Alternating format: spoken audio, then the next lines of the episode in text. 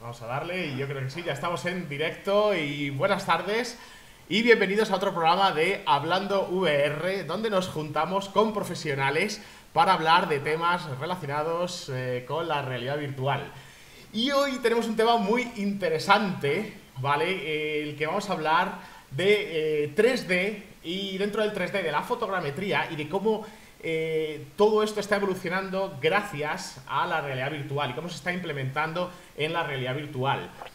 Y para ello eh, tenemos varios invitados, eh, pedazo de profesionales, gente que lleva muchos años trabajando con el 3D, con la fotogrametría y que nos van a contar un poquito, bueno, de qué va todo esto, sus experiencias.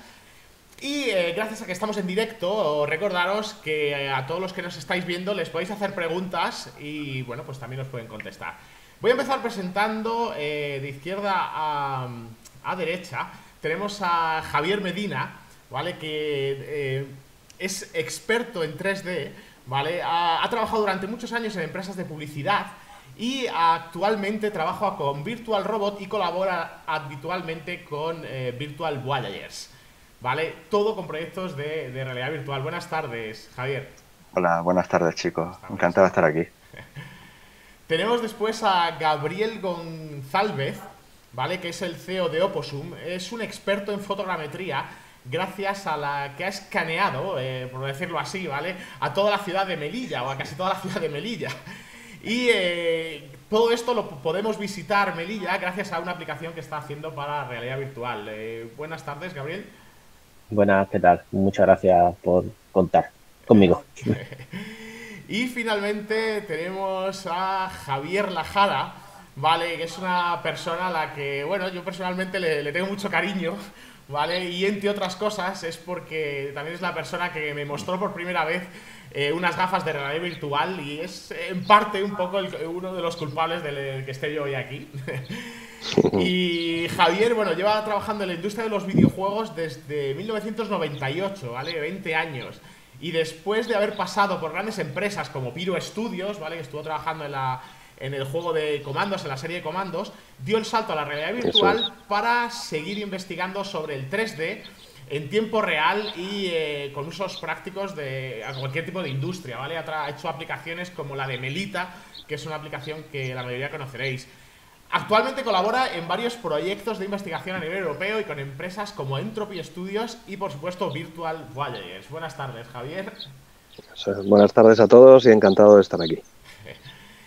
Y mm, bueno, pues hoy como vamos a hablar de, técnicas de 3D, como es la fotogrametría y otras, ¿vale? Que nos van a contar eh, estos expertos. Y para empezar yo creo que lo, más correcto sería un poquito situarnos, ¿no? O sea, mm, aclarar un poco algunas de las dudas básicas que yo personalmente también tengo y, la, y alguno de vosotros también.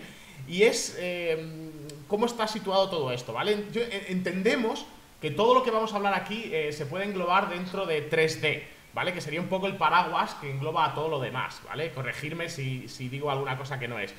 Entonces, eh, fotogrametría, diríamos, diríamos que es renderizado, light field, son tecnicismos que podrían englobarse dentro de lo que es el, paraguas de 3D, ¿no? Eh, si esto es correcto, eh, lanzo la, primera pregunta. ¿Cómo definiríais lo que es el 3D? ¿Vale? Esto para, para poneros un poquito de situación. quién se atreve? Bueno, venga, empiezo yo, abriendo el, rompiendo el hielo.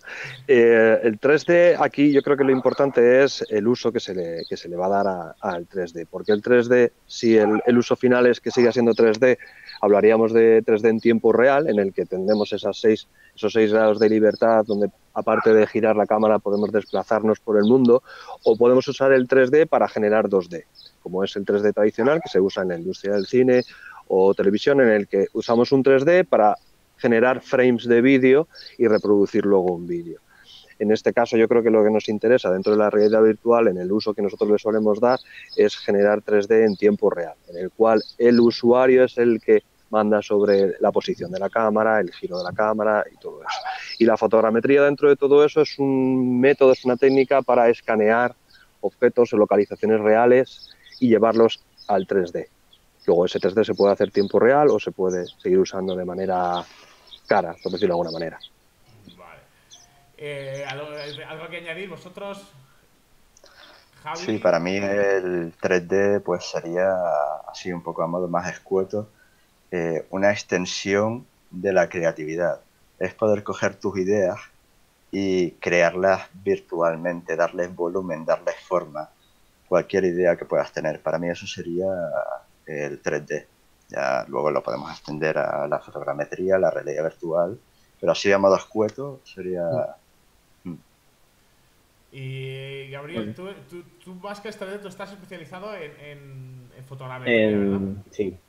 Sí, bueno, yo englobaría como que la fotogrametría es una técnica dentro del 3D. El 3D todos sabemos que es muy antiguo y yo me remonto a que es la escultura es hacer 3D. No es otra cosa.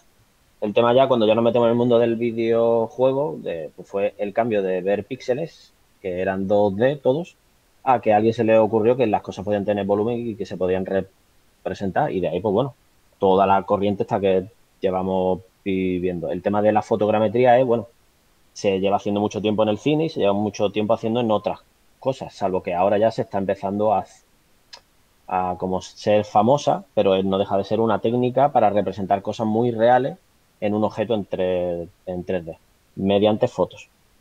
Vaya, casi, casi perfecto lo que ha dicho Javi. O perfecto.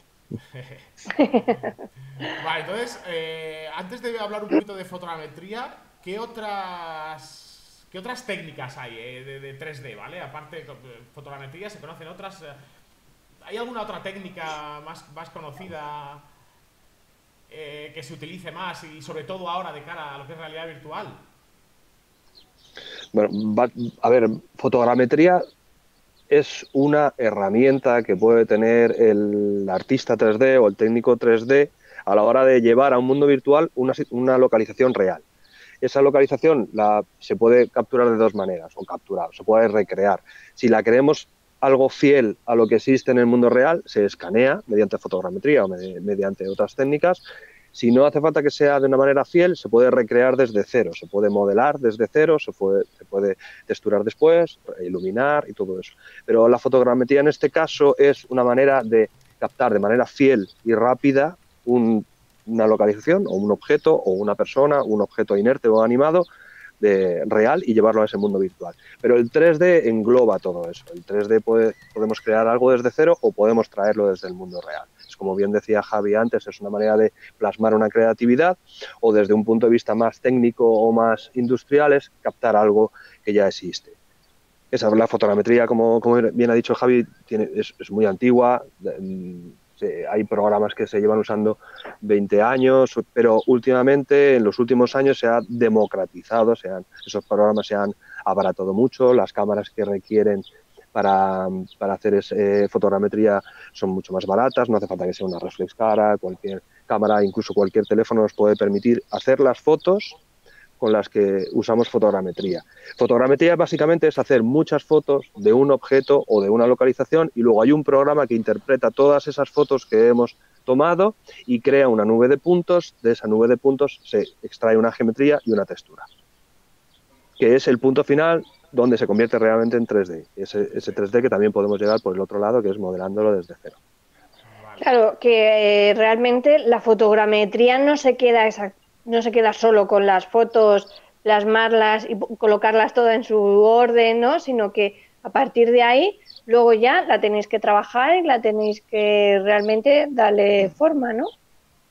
Sí, requiere bastante trabajo manual, aunque el gran el paso grande lo hacen los algoritmos pero luego el, no sé cómo le queramos llamar, el operador 3D, el artista 3D, el modelador, como queramos, tiene que hacer trabajo de limpieza, tiene que adaptar ese asset que ha creado al, al proyecto final en el que lo vayamos a usar. Si es un proyecto de 3D en tiempo real, tiene que optimizar mucho la geometría, optimizar mucho las texturas para que ese objeto pueda moverse en tiempo real en, la máquina en la que lo vamos a usar. Si ese asset luego se va a usar en cine o algo así, no es necesario hacer tanta limpieza porque se va a meter en otro tipo de pipeline en el que se va a renderizar y se va a sacar una imagen 2D.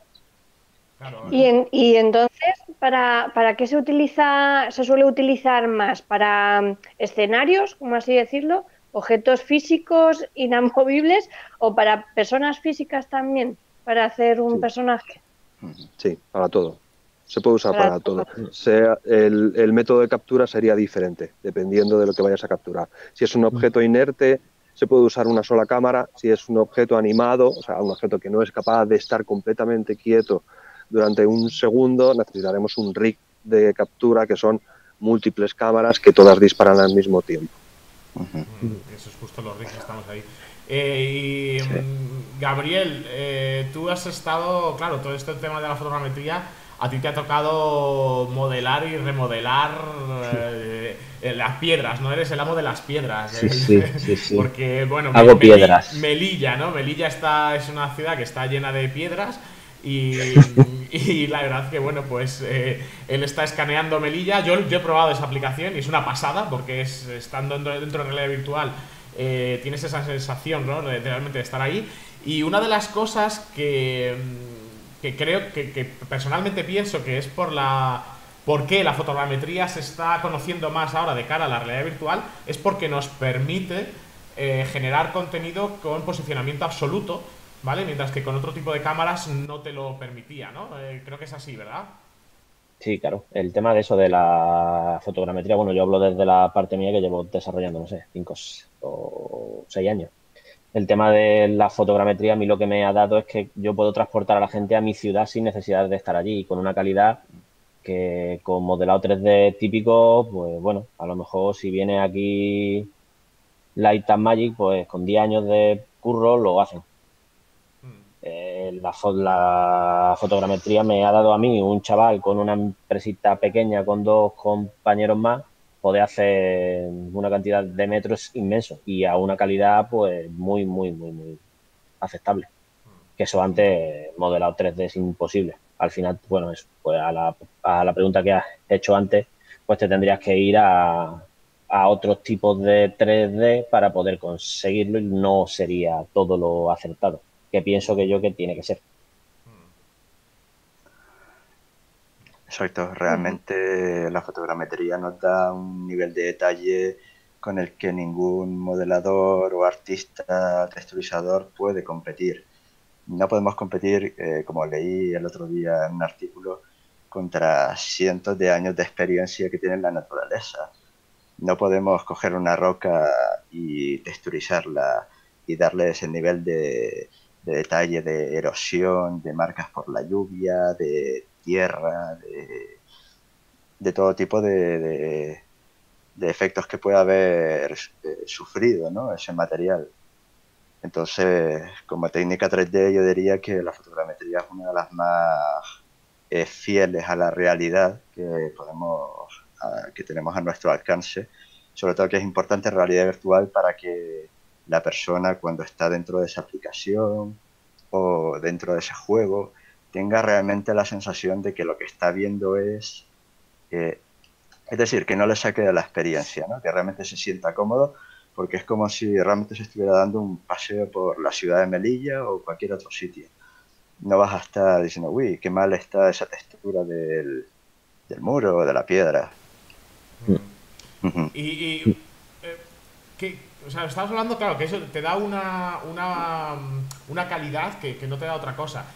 ¿Qué otras técnicas se utilizan, ¿vale? Eh, aparte de, fotogrametría. ¿Hay algún otro tipo de técnica que, se utiliza? Sí, nosotros, nosotros vemos ahora mismo en VR con el problema que hay de rendimiento. La más conocida puede ser el low poly. ¿Por qué es tan conocido últimamente en VR y por qué muchos juegos son en low poly? Pues porque la calidad, por ejemplo, pues permite meter muchas más cosas con una, con una calidad que, bueno, el rollo Minecraft o no tan Minecraft. Y esa sería pues una de las grandes, entre comillas, versiones del 3D. Más o menos como, como, la, como lo que estamos hablando hoy. Claro, porque el, para el que no lo sepa, imagino, la mayoría de gente que visualiza el canal lo sabrá, pero eh, en la realidad virtual, en el 3D tradicional, cuando nosotros usamos una sola cámara para representar lo que estamos viendo, ahora en realidad virtual eso se ha duplicado, utilizamos dos cámaras, por lo tanto el rendimiento de nuestros procesadores, nuestras tarjetas gráficas tienen que hacer el doble de esfuerzo para dibujar todo lo que nosotros estamos viendo. Por eso la realidad virtual a los que trabajamos con 3D nos ha hecho volver a recuperar técnicas que hace tiempo que habíamos descartado. Técnicas de optimización, esos pequeños trucos para hacer que las cosas sean más baratas de, pintar, de renderizar, hemos tenido que recuperarlos. Pasó hace años cuando llegaron los teléfonos móviles, nosotros que hacemos 3D tuvimos que recuperar esas técnicas de, guay, hay que volver a, economizar. Según esos teléfonos móviles iban evolucionando y se iban equiparando con los PCs, que no, ni mucho menos lo, lo logran, pero, pero en técnica más o menos se acercan, se iban descartando esas técnicas, pero cuando llegó la realidad virtual, otra vez tuvimos que recuperar esas técnicas de optimización. Mm. Claro, ahora, ahora que mencionas tú eso, eh, eh, yo quería hacer otra pregunta, que es, ¿creéis que realmente la realidad virtual está ayudando a, rescatar ese tipo de, técnicas? ¿no? Que, que, quizás habíamos llegado antes de la realidad virtual a un punto en el que, eh, digamos, si querías afinar, lo que necesitabas era echarle más horas, ¿vale? Por decirlo así, a tu, modela, a tu modelo y tal, tal, tal y ahora de repente se, se plantean una serie de problemas nuevos, una serie de retos nuevos de calidad, de optimización, de, resolución, ¿no? Que, se quiere conseguir y, pensáis que realmente la, realidad virtual está impulsando todo eso, ¿no? Está mejorando, ayudando a, crear todo eso. Sí, realmente la realidad virtual está contribuyendo a que el 3D evolucione en una dirección que para el desarrollador o el artista eh, requiere bastante más trabajo que antes, pero es que necesitamos ese, ese nivel de detalle, necesitamos, eh, claro, porque es que mm, las cosas han cambiado bastante, ¿sabes? Las reglas del juego están cambiando. Antiguamente en un juego tradicional, pues bueno, no sé, podíamos tener una estantería con una serie de libros puestos y en ningún momento nadie había pensado, oye, que va a venir una persona, va a coger uno de esos libros y lo va a estar mirando así de cerca. De bueno, las caras, los polígonos que no se veían ¿sabes? de cara a la cámara, pues bueno, no se hacían. Claro, se optimizaba por un libro, ¿no? Y, tú lo mostrabas así en el monitor, pero tú sabías que el tío no iba a darle la vuelta. Exacto. O, no iba a pasar la cabeza así por detrás. Y eso simplemente no lo, no lo modelabas, ¿no? Y ahora, hay que hacerlo todo. Ahora tienes que contar con Claro, eh, claro. claro, esa era una el ejemplo de meter la cabeza en una pared. Ese es el ejemplo clásico de lo que supone la realidad virtual para el 3D. Mm. En un shooter tradicional 2D, el colisionador nunca te va a dejar pasar más allá de la pared, pero en realidad mm. virtual, el colisionador de tu cuerpo te puede dejar hasta aquí, pero tu cabeza hace así. Sí. Y adiós, ya hemos metido la cabeza en una pared. Eh, el, el, otro día, por ejemplo, en un juego que probamos, no sé si conocéis Together VR, como si fuera una novia virtual. Eh, fue muy gracioso porque, claro, Carlos acercó tanto a la chica que es que le atravesó la cara y es que se veía el proceso de las capas y del ojo, de pronto se veía la bola del ojo, cómo la habían diseñado. A mí me resultó curioso en, en, eso, en cómo, cómo, estaba diseñada ¿no? la muñeca. A mí una de las cosas que más creo que ha cambiado, lo que pasa es que estoy un poquito técnico, eh, toda la vida para hacer videojuegos en 3D eh, se ha utilizado el truquito que se llama Normal Map. La gente no sé si le sonará, habrá gente que sí, habrá gente que no, pero es la manera de, de, tú falsear el volumen, entre comillas. Si quieres hacer algo redondito, si quieres hacer algo que tenga... Pero claro, como tú lo vas a ver desde una cámara, ya volvemos a lo que Javi dijo al principio, tú, eh, tú estás haciendo 3D, pero lo estás plasmando en una cámara en 2D. Entonces el truco del normal map, que eso es el ABC de todo el mundo que hace videojuegos, con la VR te lo has comido. Eso ya no se puede hacer, ese truco ya no vale. Por lo que, te, por lo que es obligatorio hacer 3D. O sea, si quieres hacer una piedra y quieres que la piedra de verdad parezca una piedra, una piedra, un balón de fútbol, una portería o lo que sea, un agujerito en cualquier material, tiene que estar el agujerito hecho. Ya el normal map, el truquito no vale. Y eso creo que es un cambio muy gordo que nos ha dado la VR, que ahora la gente tiene que volver al principio. O sea, hay que pensar mucho qué quieres hacer y cómo lo vas, y cómo lo vas a hacer, porque como lo hagan mal, aquí ya no hay trampa ni cartón. Además de eso, de todo lo que habéis dicho, de que atravesar una pared, meterte dentro de la cabeza de alguien, eh, son cosas que ahora tenemos que mirarlo mucho y todo cuesta bastante. Sí, sobre todo a los que más les cambian la vida es a los diseñadores de, los diseñadores de juegos, si hablamos de juegos, donde antes tenían que pensar en un entorno 2D donde todo está sujeto en un marco 2D, algo que puede ser un pasillo, ahora esos diseñadores tienen que saber que, el, que el jugador siempre tiene 360 grados alrededor, siempre pueden ir a todos los sitios. sí, eso me, eso, eh, estuvimos hablando en una ocasión porque hicieron una experiencia en el Museo Arqueológico y la directora fue Magoga Piñas, no sé si la conocéis, o seguro que la conocéis, que ha estado, pues ha trabajado en Juego de Tronos en plan del diseño ¿no? artístico. Y, y, claro, nos decía eso mismo que acabas de decir, que para ella, de, acostumbrado a que, vale, yo tengo mi marco y de ahí no sale, pero ahora de pronto tienes que, recrear todo y, le resultó pues eso, una, locura de primeras. Es que incluso en algo que no es 3D puro, pero refleja un poco lo que supone la realidad virtual, en un rodaje de vídeo de realidad virtual, donde normal, tienes ese marco y tienes aquí, y puedes tener dos personajes, y tú le puedes poner un foco aquí, otro foco aquí, otro foco aquí, otro foco aquí, que eso no va a salir. Quieras. Eso va, los que quieras. Haz lo que quieras que eso va a salir. En realidad, fíjate, eso no lo puedes hacer, todo tiene que estar escondido, disimulado, tapado, para que todo eso no se vea.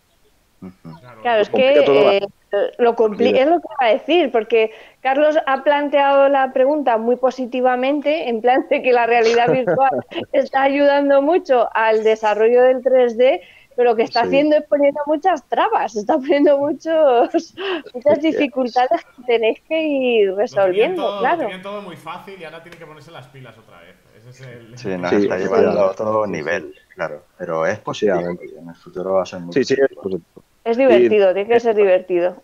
El mundo 3D se caracteriza por no, ser sedentario. Esto es la gente que trabajamos en 3D. Nos gusta que salgan cosas nuevas, nuevos retos, nuevas técnicas, investigar. No hay manera de quedarse eh, anclado. No hay un funcionariado del 3D. No, aquí no, no existe. Aquí hay que estar reciclándose constantemente. Si no, no vas a poder seguir. No, claro. Claro, hablando un poquito de, cosas así, de, nuevas técnicas del reciclamiento, hay una técnica que es el light fill, que de momento no se ha hecho nada, ¿vale? Así a nivel comercial, ¿no? Que es algo más, más técnico, pero que es una técnica que podría eh, sustituir o ponerse por encima un poquito de la fotogrametría, ¿no? Eh, ¿Habláis un poquito cómo es, cómo es ese tema? El Lightfield es, es una nueva metodología, pero, que no, pero que no es fotogrametría. Es una nueva serie de cámaras que tienen volumen. Que cuando salgan y de verdad lo apliquen, me van a, me, vaya, me van a ahorrar de, tiempo el que no os podéis hacer una idea. Pero no es tanto, no es tanto que vaya a quitar la fotogrametría, sino que va a ser una aplicación de la fotogrametría. Porque ya se supone que él mismo te va a calcular el volumen y te va a poder sacar un 3D bastante real sería a fin de cuentas como unas cosas que se han utilizado siempre y que ahora se están utilizando para fotogrametría, que son los escáneres láser. Sería una, un rollo parecido. Yo creo que los tiros van por ahí. Sí, ahora mismo es, es, es, todo experimental y académico. Básicamente es hacerle fotos a algo desde muchos sitios, algo parecido a la fotogrametría en ese sentido, pero luego donde cambia es en la manera de, representar eso. Al final son solo fotos, no se genera una geometría, no se genera un volumen tridimensional, lo que se interpreta es que si yo mi cámara la tengo aquí, te voy a mostrar esta foto, pero si me muevo aquí, voy a cambiar y te voy a mostrar la foto que se hizo desde aquí y hay interpolación. Entonces, eso todo en una rejilla tridimensional volumétrica, pero siempre van a ser imágenes. Entonces, ahora mismo donde está el reto, son capaces de capturar entornos estáticos, pero no son capaces de, capturar, eh, o sea, las cámaras de, de no son capaces de capturar todavía animaciones de una manera práctica. Podéis eh, probar en Steam, está la aplicación de, Google de Lifefield, es bastante ilustrativa de, cómo funciona. O Litro hizo su propia cámara, era no sé si lo habéis visto, era como un armario enorme con un montón de cámaras, que grababa movimiento, pero eso ya era vídeo. El experimento que ha hecho Google es, es estático, simplemente son imágenes estáticas. Mm. Sí, aparte, mm. bueno, también plantea la problemática de la cantidad de espacio que, que requiere en el disco duro para, por ejemplo, una, solo, una sola foto que contenga tal cantidad de información. Entonces, claro, es algo que ahora mismo eh, está bien, pero que sí es verdad que igual de momento eh, es muy pronto para empezar a, a aplicarlo abiertamente. Aparte de que todavía está en investigación y lo bueno también es que te captura la iluminación de si tú tuvieras una bola cromada, según el ángulo desde donde la miras, eh, esa bola realmente te está mostrando las reflexiones de, según el ángulo de donde tengas tú la cabeza. Y es interesante. Pero claro, ocupa muchísimo espacio en disco duro. De momento como poco práctico, ¿no? Como para... Muy teórico, muy teórico. Claro. Mm. Pero bueno, la, de momento, o sea, pero pinta bien, ¿no? Un poquito lo que... Sí, sí. sí. sí nosotros, como bien ha dicho Javi, somos... Yo me denomino friki y, todas las, y todos los cambios nos gustan. Todo lo que sea curran más nos gusta. Sí. eh, otra preguntita es, ¿creéis que hay alguna de estas técnicas que, como puede ser la del Lightfield o, que se, está utilizando o se va a llegar a utilizar exclusivamente para realidad virtual y que, digamos, no tenga mucho sentido hacerla para, para otro tipo de, de desarrollo? ¿O realmente al final el 3D es 3D en todos los casos y te vale tanto para realidad virtual como para mostrarlo en un monitor?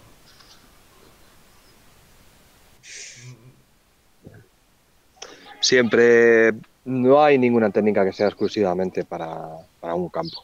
Todo, si hablamos, por ejemplo, con, del Lightfield, tiene eh, principalmente se usará en realidad virtual, pero luego se podrá aplicar en cualquier. Siempre puede haber un player de Lightfield en, en, un monitor 2D, siempre Facebook tendrá su, igual que tiene su player de fotos esféricas, aunque no las fotos esféricas no están pensadas para eso, pero siempre se podrán disfrutar desde un, un marco 2D.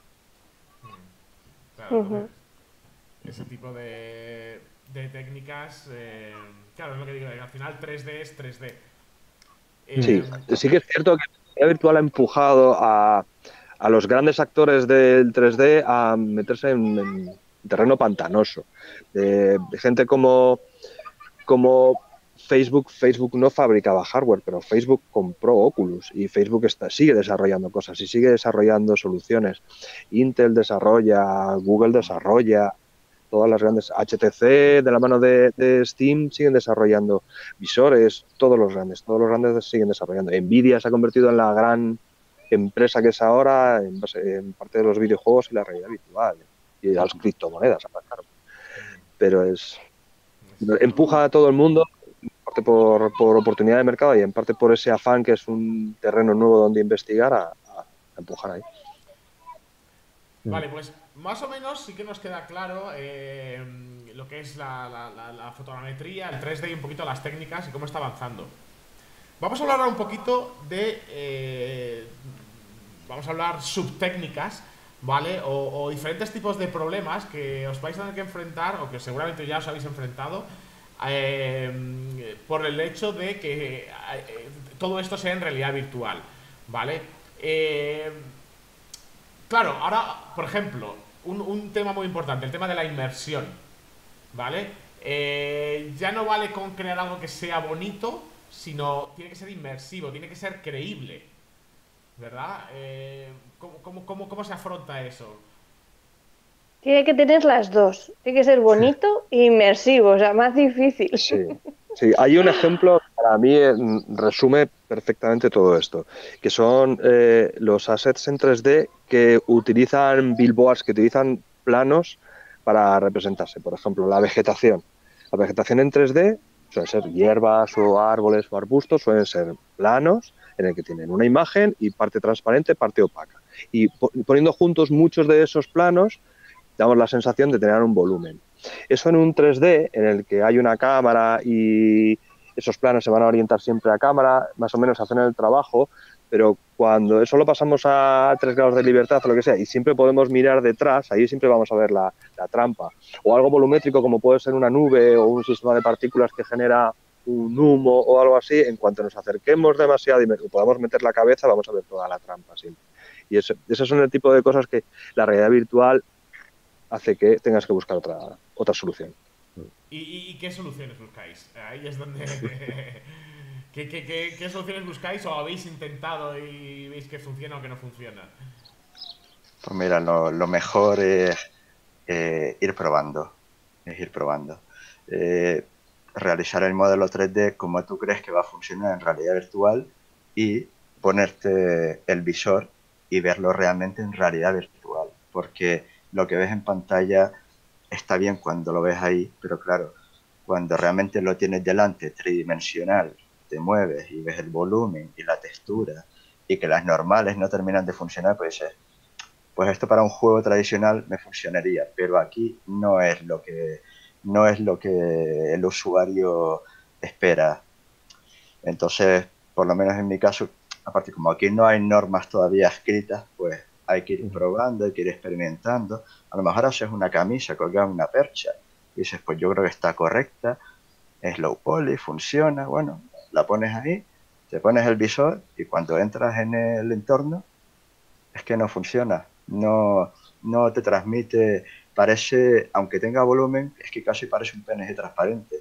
Tienes que volver a trabajar el modelo de nuevo y básicamente es poquito a poco irte adaptando a esa nueva realidad, a esas nuevas normas. Claro, quizás Yo lo que... Sí, sí, perdona, Gabriel. Nada, nada. Nada, que yo lo que suelo decir siempre cada vez que tengo pues, eso, alguna pequeña charla o tengo o se lo comento a mis clientes, eh, ahora mismo estamos en calzoncillo, o sea, estamos empezando, aunque se vean cosas que estén chulas, pero es que estamos empezando, empezando desde cero.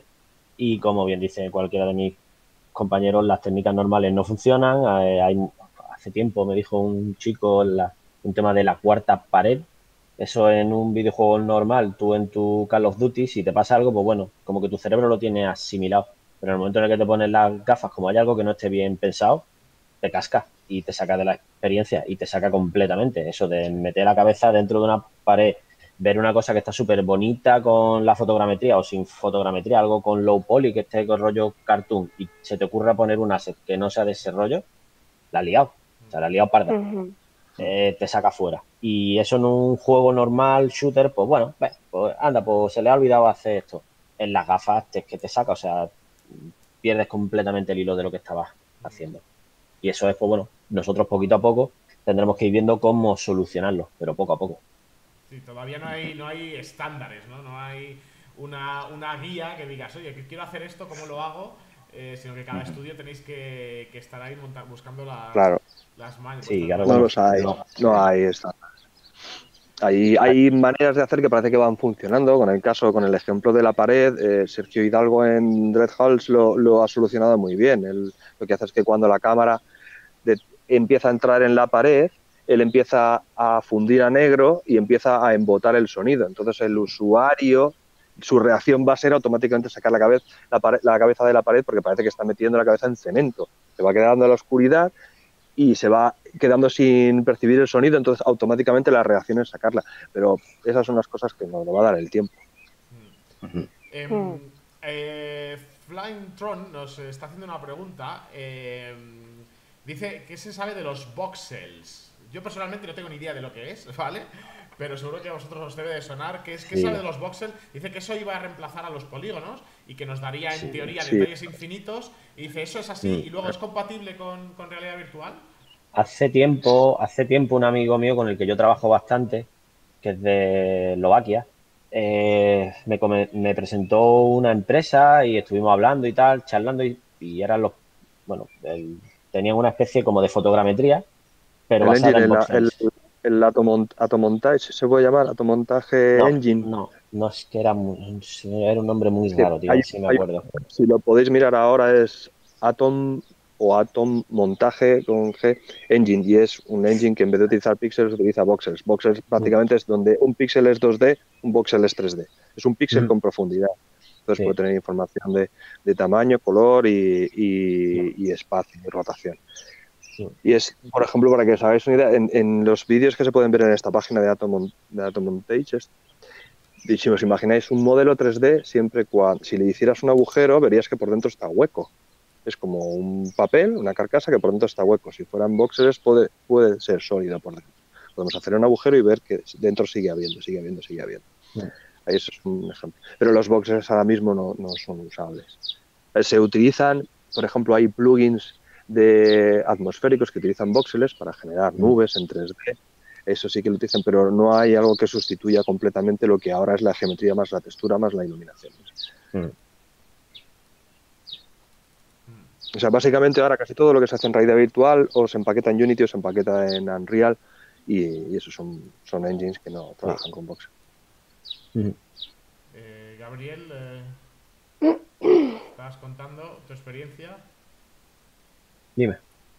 Ah, no, pensaba que estabas contando esa la experiencia y por, Ah, no, bueno, lo de la empresita esta eh, presentaron, bueno, tenían un engine, lo que pasa es que parece que está muerto y era el rollito ese de que en vez de píxeles fueran voxeles y tú por más que te acercase no se perdía la definición nunca porque cada vez había más información.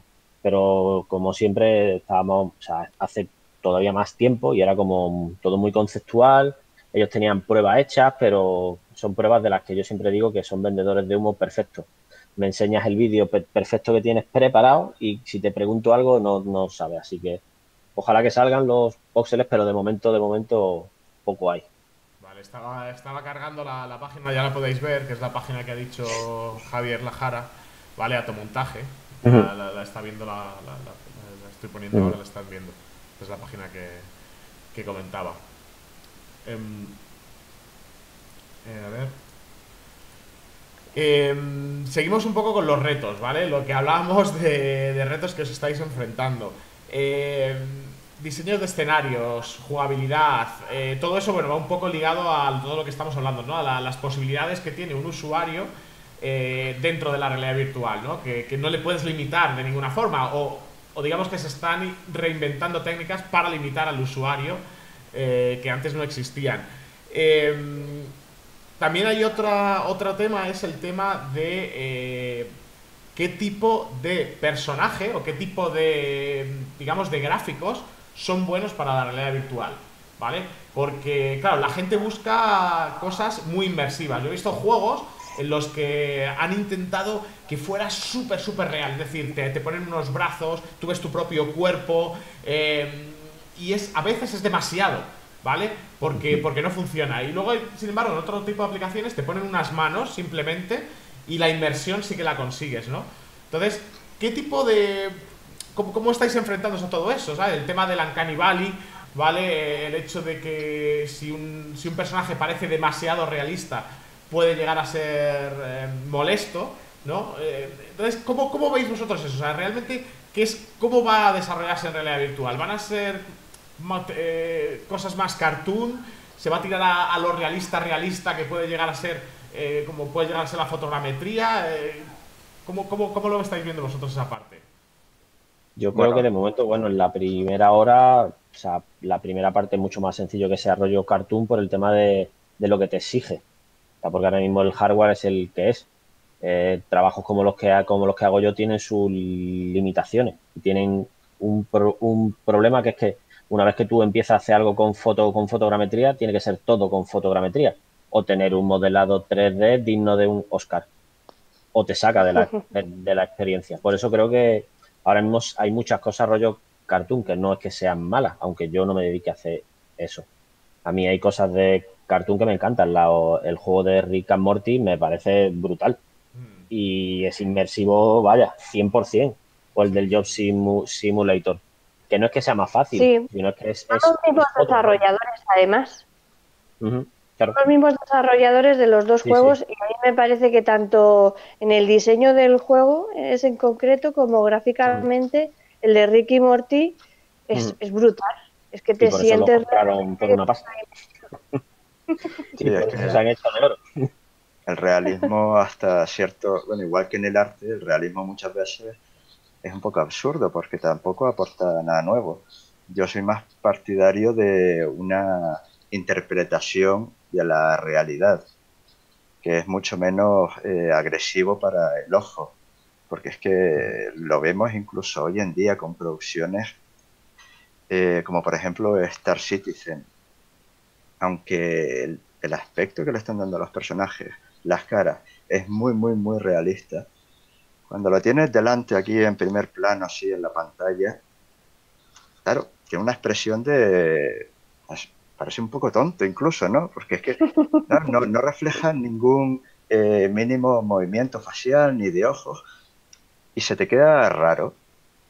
No, también luego está el otro extremo, que sería el, por ejemplo, el de, eh, bueno, Rick and Morty, eh, que es cartoon y funciona perfectamente. Pues lo mismo que hace Pixar, oye, nadie se plantea eh, que ese personaje tenga que ser más así o más de la otra manera. Tal cual, está bien, encaja. Y luego también está, por ejemplo, lo que ha sucedido en Ready Player One, que los personajes tienen una apariencia para mí perfecta, porque es, un, eso, es un intermedio entre realidad y ficción. Me funciona, no, no produce rechazo. Y yo creo que la realidad virtual debería ir un poco en esa dirección. Claro, nosotros hemos probado juegos. Eh, a ver, lo más realista, realista. Eh, bueno, así que funcione, que recuerdo puede ser el Resident Evil 7, por ejemplo. Mm. ¿Vale? es un juego. A ver, realista en cuanto, a gráficos. Eh, los, personajes eh, se entienden como, como humanos y interactúas con ellos de una forma muy cerca y, funciona muy bien, ¿vale? Eh, quizá también se busca ese, desprecio un poco esa, por, el propio personaje, ¿no? Y luego hemos probado juegos, como por ejemplo el otro día, el BAM Squad se llama, es un juego multijugador, que los personajes son cuadrados, ¿Vale? Tú, tú ves a tu, al avatar de tu compañero y es un, cuadrado, rollo Minecraft, quizá con algún detalle más, pero al fin y al cabo son cuadrados. Y te vienen zombies eh, igual, o sea, es un cuadrado con la sangre pintada, ni siquiera en volumen, ¿no? Sobre ese propio cuadrado. Y el juego está tan bien diseñado, o sea, tú interactúas con armas, eh, tienes que dar palancas, pulsar botones, eh, hacer una serie de, acciones dentro del propio juego y funciona perfectamente. O sea, es inmersivo, es un juego divertido. Y, yo creo que más allá del primer, la primera impresión que puedas, la primera opinión que puedas tener sobre, ah, me gusta o no me gusta el arte, una vez que estás ahí metido, eh, funciona y te da igual, ¿no? No, llegas ni a pensar en el arte, ¿no? Estás simplemente, cuando es un zombie, lo ves, lo reconoces, corres o, o le disparas si tienes que dispararlo, pero no estás ahí metido. Entonces yo creo que, claro, que por esa parte eh, va a pasar como en todo al final. Va a haber, no, va a haber gente que se vaya más a lo realista y lo, consiga y lo haga bien, y va a haber gente que intente experimentar con cosas totalmente eh, diferentes, eh, de arte nuevo, e incluso, e incluso hay, algún juego que ha salido en, realidad virtual que es prácticamente sin, sin, ver, que se llama Blind, ¿no? O Shifted, que es simplemente por sonidos. y ni siquiera tienes arte, ¿no? Entonces yo creo que, que sí que va a haber un poquito las, las dos cosas, ¿no? Em, eh, por cambiar ahora de tema, voy a hacer una pregunta que nos han hecho Loquendo Bravo. Eh, es una pregunta un poco más técnica, ¿vale? Dice, la tecnología de ray tracking, tracing de Nvidia, dice, ¿afectará algo en el modelado 3D y en el rendimiento? Mm, es una pregunta técnica. ray tracing... Sí, perdón, Gaby, dale. No, no, habla tú. Yo, yo, soy muy chapas.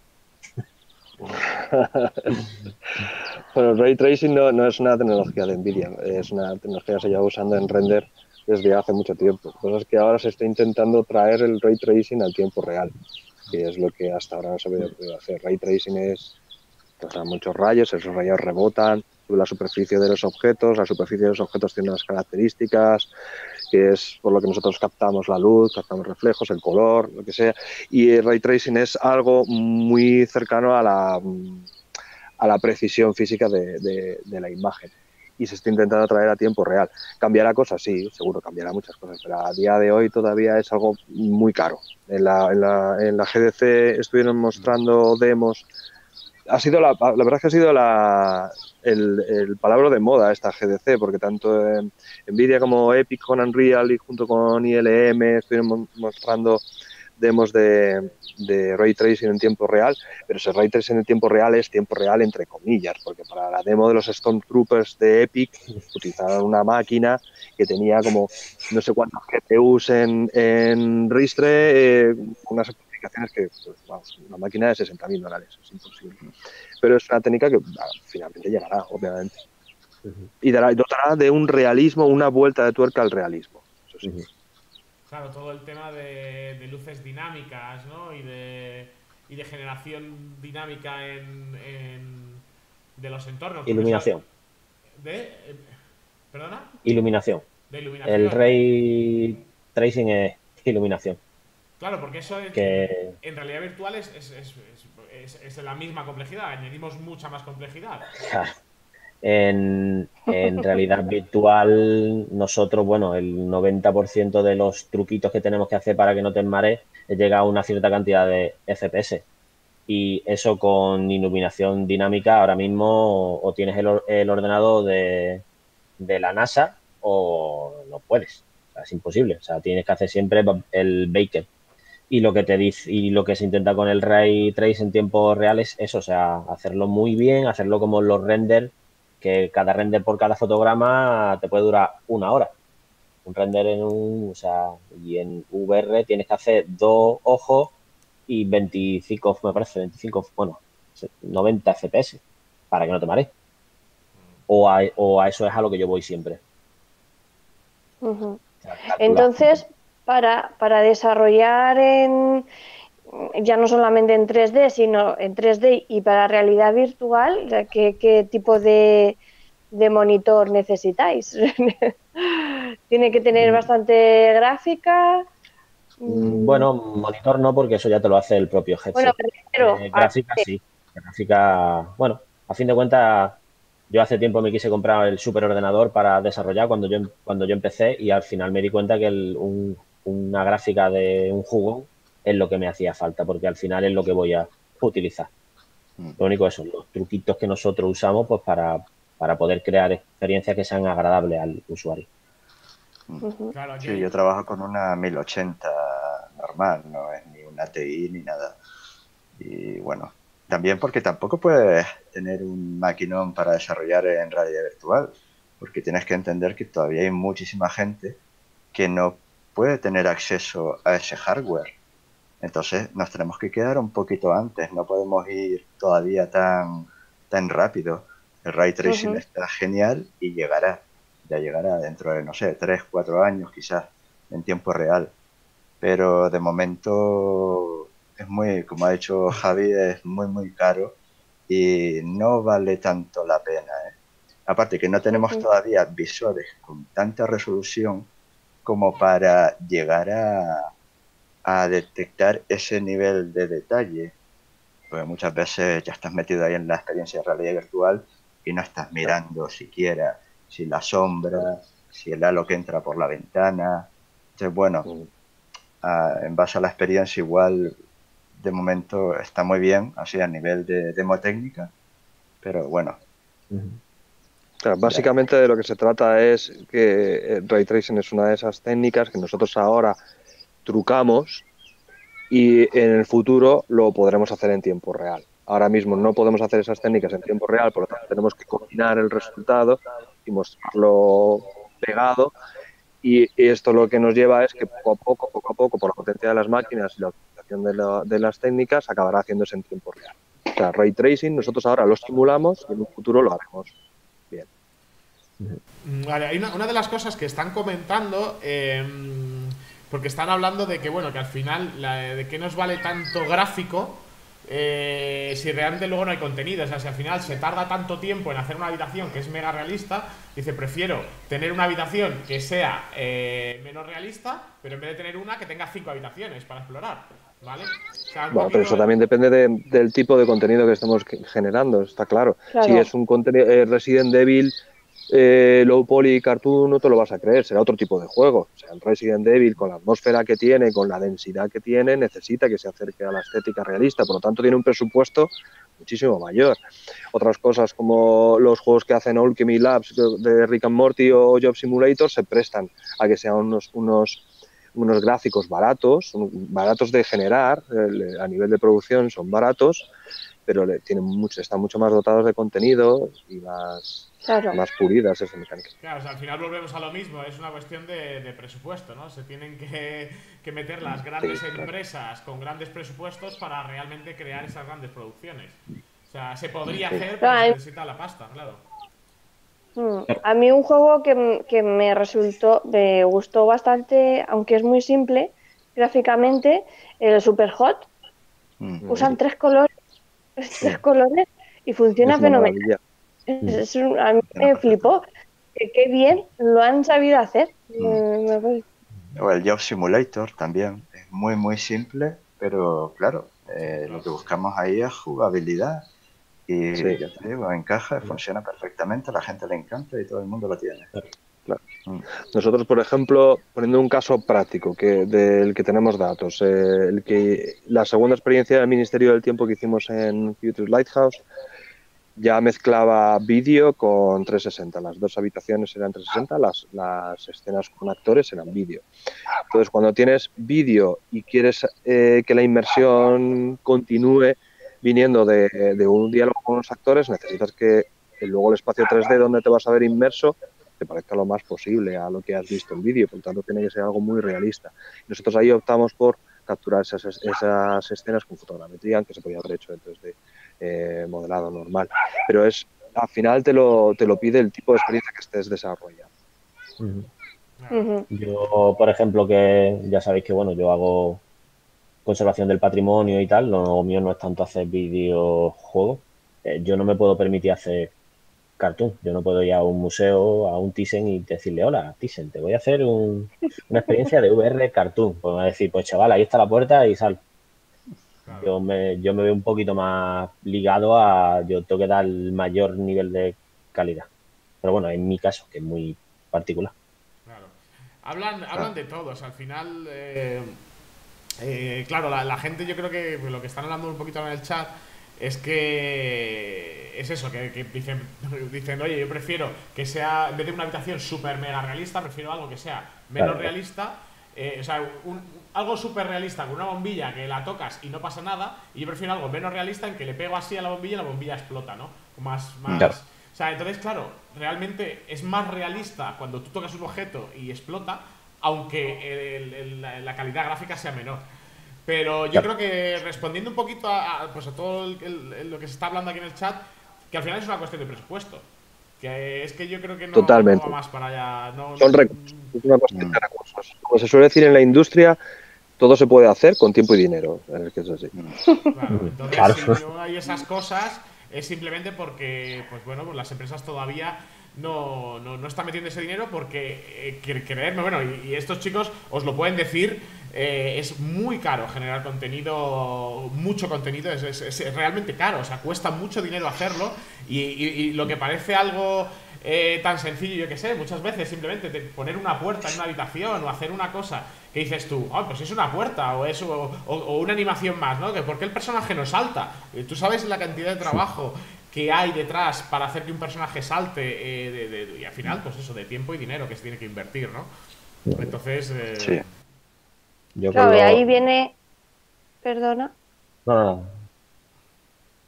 No, me refiero a que mucha gente, pues eh, en la comunidad de videojuegos de realidad virtual, pues se quejan mucho de, del tema de que no hay juegos triple A Mm. y en ese rollo, claro, gráficamente es que eso es ahora mismo mm, casi una locura, ¿no? Claro.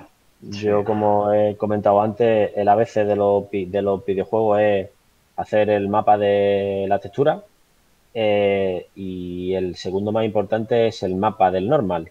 Si tú en VR le quitas el mapa del normal, tienes que, o sea, tu cantidad de trabajo para un estudio se multiplica por 500, porque toda la vida llevamos haciendo una serie de trucos que se pueden hacer triple A por eso y si no, que cualquier persona se acerque de verdad a una pared en un juego, triple A, el que quiera, que se acerque y que vea lo que pasa.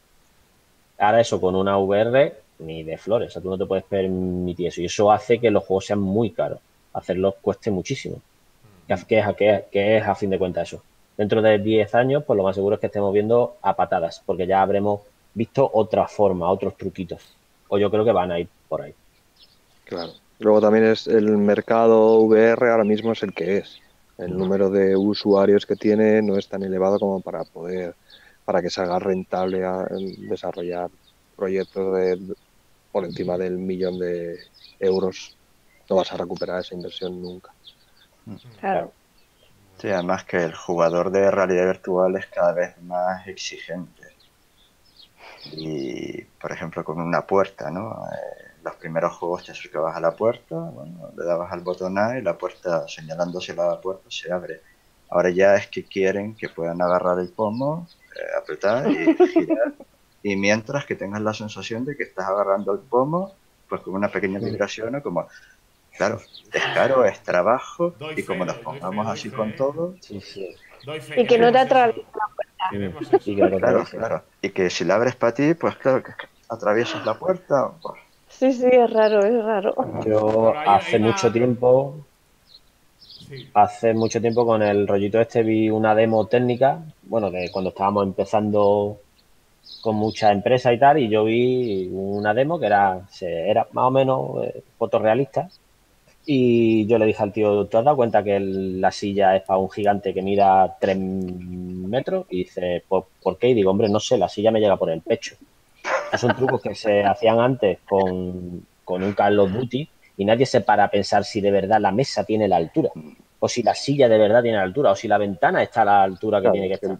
La Eso percepción o sea, distinta, claro, totalmente. a lo- nada más que la gente se pone la gafa y dice, uh, pues esa, pues esa pelota, esa silla a mí de la terraza, pues no me, me queda muy chiquitita, ¿eh? A ver si lo arreglamos y digo, "Mm, no te puedes estar calladito.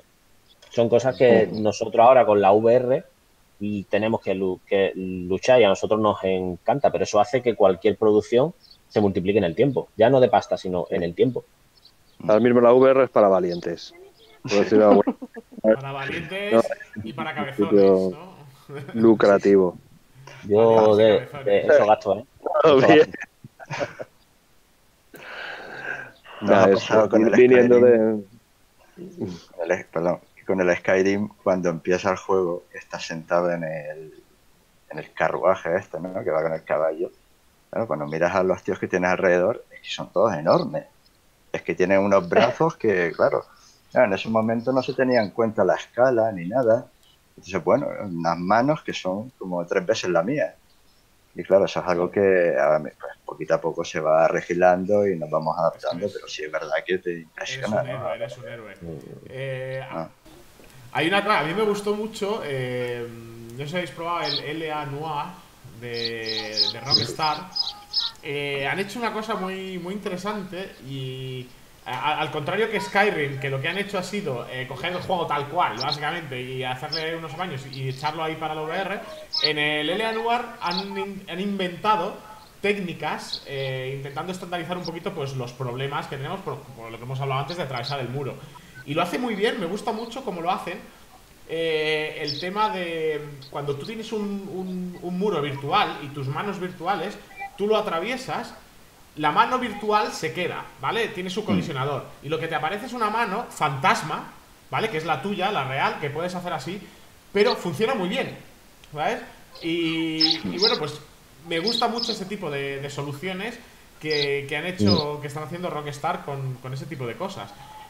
Eh, Bueno, realmente esa si solución ya la había aplicado, ya se había aplicado en el Wilson Heart. No sé si os acordáis que cuando atraviesas se ve como tu mano los huesos, ¿no? Ah, vale, vale. La mano de- se queda detrás y la que pasa es la otra, ¿no? Que se ven los Sí. huesos así y tal. O sea, el, Mm. el Wilson Heart estaba más. Es un juego que está basado en hotspots. ¿vale? Tú te mueves a un, a un punto Sí. concreto donde no te dejan eh, moverte más allá de lo que alcances tú físicamente, ¿no?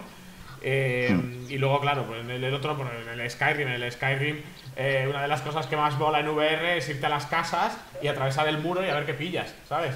Y, los, y los cofres no necesitas abrirlos con la llave, ¿sabes? Coges el- Es una forma de- Con las ganzúas. de las ganzúas, olvídate, ya eso. Entonces, joder, podían haber ese, ese pequeño detalle al menos, ¿no? Pues no, da igual. Entonces, eh, bueno, pues. Eh, Y yo realmente, mm, como ah, profesionales y artistas que sois, eh, que, que, mm, me gustaría un poco saber vuestra opinión para vosotros. Un juego, para veis un juego, una experiencia, lo que sea. ¿Qué, qué criterios usáis para decir este, este, este juego está bien hecho, este, este me gusta? No sé, no sé cómo desde el explicarme. punto de vista de arte, ¿no? Sí, gráficamente. todo, sí. Y no hay nada que te llame la atención de. ¿Qué es eso? Es que todo es homogéneo y uniforme y está todo bien diseñado. Tampoco hace falta que sea más realista o menos realista. Depende del tipo. Pero que no haya nada que, que cante excesivamente. Claro. Yo soy un tiquismiquis de los gráficos y a mí, la, a mí las experiencias de VR, quitando, quitando obviamente la mía, eh, las que más me gustan son, por ejemplo, las de Rick and Morty. O sea, a mí que eh, básicamente que tenga cohesión, que como bien ha dicho Javi, que, que, no te, que no te pete el cerebro en plan de rollo, hostia, eso, eso canta, pajarito. Sobre todo eso, que tenga toda una línea y que esté, y que esté todo bien montado. Y sobre todo la cantidad de tiempos que aguantas esa experiencia. Pues yo el otro día estuve probando una de fitness y duré cinco minutos. Claro, ¿qué sentido tiene no usar una aplicación que luego mm, es que, claro, te es incómodo porque sudas, te cansas, te mareas incluso, ¿no? Entonces, pues, para mí algo que está bien hecho, pues que me permite jugarlo o estar ahí eh, cómodamente durante bastante tiempo, disfrutando de la experiencia y... Como es el Elite Dangerous, por ejemplo, ¿no? por poner un ejemplo. Por ejemplo. sí, pues mucha gente, por ejemplo, ahí reclama las Space Legs, que nos podamos levantar de la nave y andar por las bases y todo esto. Pero tú sabes la comodidad que tú tienes ahora mismo, que tú estás sentado ahí en tu nave, que tú solo tienes que manejar los mandos. Tú puedes estar así durante horas. Pero es que como nos empecemos a levantar, tira la silla para atrás, me levanto, uy, que me he dado con la mesa, espera que me quito el casco. Ahora me lo vuelvo a poner, venga, que me tengo que sentar de nuevo. Eso ya puede ser un poquito más incómodo. El Elite Dangerous ahora mismo para mí es una experiencia muy cómoda. Es muy cómoda y muy agradable, la verdad. Pues mm. mucho tiempo ahí. A, mí, uno de los que más me han gustado últimamente ha sido el de, de Moss. No sé si lo habéis probado vosotros personalmente, pero me, parece muy, muy bonito. Sí, el del ratoncito. Muy fantasía, muy infantilote, pero muy bonito. Y pues me, pasó un poco lo que tú dices, que estuve, que se me pasó el tiempo volando, metido en ese mundo y, me flipó, la verdad. Ese es un buen ejemplo, porque estamos hablando antes de inmersión, pero el MOS no genera inmersión como tal, ¿vale? Porque tú no, no te ves como un gigante mirando ese mundito y tal. Pero sí que es verdad que es una preciosidad de juego, es un juego, nosotros lo llamamos, es un género de, de maquetas, ¿no? Por decirlo así ¿Y ¿qué, qué, tiene ese juego? ¿Por qué, ¿Por qué, gusta tanto ese juego a nivel de arte? Porque es, es, el arte realmente lo que, lo que lleva, ¿no? O sea, eso es... Sí, visualmente, visualmente sí, visualmente tiene una estética muy trabajada, es, está muy, muy estudiada, está muy bien llevado a cabo, sí, pero luego es una pasada. Inmersivo. Bueno, eh, podemos seguir así. Yo creo que es lo más parecido a una superproducción que hay ahora, ¿eh? Es de, de esos títulos que se, que se acercan más a un triple A un triple A. Sí, de hecho ha tenido bastante éxito y van a, van a hacer más contenido. Van a sacar ahora dos DLCs eh, que no lo tenían pensado, pero debido al, éxito que, han tenido. Así es que a mí me encanta, me encantan los juegos de, maquetas y es una sensación, ¿no? El, poder ver ese mundo imaginario eh, casi como si estuviera ahí, eh, que, que, es muy agradable cuando, cuando se hace bien. Pero es curioso porque no, no es inmersivo, ¿vale? No, no, no, te crees tú eso, o sea, como si fueras tú parte de esto. lo estás viendo, pero en una forma. Eh, y creo que creo que, puede dar mucho de sí ese, ese género. Porque te permite crear unos puzzles nuevos que antes no se podían crear, puzzles espaciales con interfaces muy diegéticos en los que utilizas eh, la realidad virtual para otro tipo de cosas. Porque el MOS se podría jugar perfectamente en 2D ¿vale? Pero tiene una serie de, mecánicas que hacen que utilices eh, la propia realidad virtual para mover objetos, para cambiar, para curar al ratoncito, eh, que lo coges así en la mano y tal. Entonces, son, los, son los early days y esto, esto, esto pinta bien. esto pinta bien. Em, para no alargarnos tampoco mucho más, yo quería hacer una pregunta para la gente que nos está viendo. vosotros que, bueno, lleváis muchísimos años en todo esto, eh, si hay alguien eh, que nos está viendo que se quiere meter en, esto, ¿no? Quiere estudiar eh, algo y quiere, quiere decir, oye, pues yo quiero hacer 3D para realidad virtual. ¿Qué le aconsejáis? ¿Cómo, cómo, cómo empezar? Un, chaval joven, 18, 20 años, quiere, quiere entrar en esto. ¿cómo, ¿Cuál es vuestra, vuestro consejo? YouTube. y que duerma poco. YouTube y que duerma poco. Que duerma poco, ¿no? Luego ya hay contenido muchísimo. Luego ya si hay gente que tenga la suerte de tener alguna academia cerca, pues oye, mejor porque siempre que te guíe alguien es bueno. Pero en la época en la que estamos hay miles de sitios, Gnomon Workshop o miles de recursos online, gratis, de pago, hay muchas cosas. Cuando te refieres a YouTube, te refieres a autodidactismo, vamos a llamarlo así, ¿no? Sí, sí, claro, claro, claro, claro, claro. Estamos en la, en la nueva era. Y se puede empezar. ¿Hay alguna cosa más concreta que dice, oye, pues tienen que estudiar esto o, de repente tienen que ponerse a estudiar arte y, modelado?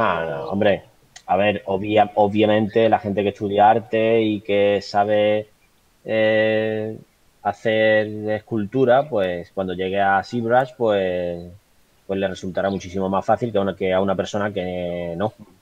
Pero a fin de cuentas, todo en la vida es gana. Y tienen todos los recursos del mundo en YouTube y si ven que de verdad eso les mola, pues ya que se metan en cualquier curso online, cualquier curso físico, con, profesores buenos, pero vaya, yo creo que con YouTube van más que servir. Y eh, has comentado un poquito lo del Tilt Brush. Eh, otra pregunta también que tenía en el tintero y es, ¿cómo veis, eh, creéis que realmente se va a empezar a crear entornos dibujados, ya no te digo diseñar, dibujados a mano, en 3D propiamente? Como por ejemplo el Tilt Brush, En realidad virtual. En realidad virtual. Sí, sí, eso va un poco... Tanto, por ejemplo, tanto Unity como Unreal tienen un modo para trabajar en realidad virtual. Eso quiere decir que no te quitas las gafas ni siquiera para trabajar dentro del editor. Claro. Ah, pero todavía, no está bien desarrollado, no está bien llevado a cabo. Hay una aplicación, Una, experiencia, ¿no? Eh, Dear Angelica. Eh, no sé si la habéis sí, está hecha. Está hecha así eh, y es una pasada, ¿no? Estar ahí dentro, pero. Mm. Claro, son... Bueno, tiene mezcla de, de varias técnicas. Mm. Está dibujada, están hechos todos los trazos, pero luego la mayor parte de la animación está hecha de manera tradicional, en, malla. Claro. Sí, incluso, bueno, ahora mismo con el Dash de Oculus eh, se puede probar. Puedes eh, tener tu ventana de Unity abierta, eh, anclada en el espacio y ejecutar el propio entorno tridimensional. Es decir, estamos dentro del entorno y a la vez estamos dentro del editor y los cambios que generas dentro del editor los ves en tiempo real sobre el entorno. Es una manera ya de empezar a, crear, eh, no sé cómo decirlo, de una manera virtual real. de coger un sofá y realmente colocarlo en su sitio y decir, esta es la distancia que quiero. Claro, lo que decía un poquito Gabriel, ¿eh? se asemeja más a la escultura, ¿no? un poquito a, esculpir, ¿no? lo tienes aquí delante y tú lo vas moviendo, una plastilina, ¿no? Y lo vas haciendo en modo real, pero esto es en, virtual. ¿Y, ¿Y, pensáis que va a ir un poco el futuro en el desarrollo por ese sentido? ¿Vamos a, desarrollar virtualmente? Sí, cuando según las cámaras, las, las gafas, perdón, se vayan haciendo más cómodas, pesen menos, tengan más resolución, pues cansarán menos y será más fácil estar horas trabajando. ¿eh? Porque al final estás horas trabajando. Donde estés, pues delante de un monitor o con unas gafas puestas, pues, lo irá, irá cambiando. De todas formas, Carlos, sobre lo que has dicho antes, yo a la gente que quiera empezar en esto, lo primero que le recomendaría es una formación en arte, en dibujo, eh, y a partir de ahí ir subiendo, porque el 3D para mí es un conglomerado de muchas cosas. Tienes que tener conocimiento de dibujo tradicional, eh, de, la tridimensionalidad, de la iluminación, del color, de la composición. Y después de ahí, pues ya puedes empezar a estudiar quizás algo más relacionado con la, eh, no sé, la ilustración, el diseño gráfico, pasar al 3D. Y luego del 3D ya das el salto a la realidad virtual, porque es como una extensión del 3D. Realmente la realidad virtual es, una, es un añadido, ¿no? y es un paso a seguir porque eh, yo he visto bastantes casos de gente que directamente pasan a estudiar 3D y luego se frustran porque aunque tú tengas muchas ideas en la cabeza, a la hora de querer llevarlas a cabo, no tienes el bagaje necesario para poder eh, crear ese modelado en 3D, ese personaje, porque te hacen falta más herramientas. Entonces mi consejo sería ir empezando poco a poco. como, como todo, vamos poco a poco. Eh, ya una última pregunta de... Sí, pero tener una base es importante, sí, yo creo también. La base, sí. Eh, perdón, una última pregunta ya para terminar, ¿vale? Eh, de Modular Terrain, que dice porque no entiende por qué no se aprovechan los juegos que ya están hechos en 3D, ¿vale? Para pasarlos a realidad virtual, como es el caso del Skyrim o del Fallout, ¿no? Que son los más conocidos. ¿Por qué no se hace eso? Eh, fácil, pues una PlayStation 4, ¿a cuántos FPS tira? A 30, a 1080, a 4K, a 1080, a 30 FPS un juego como, no sé, el que sea, el Call of Duty va a 30 FPS. Para que no te marees, tienes que hacer dos, dos gafas, o sea, dos displays, uno por cada ojo, y tienen que ir a 90.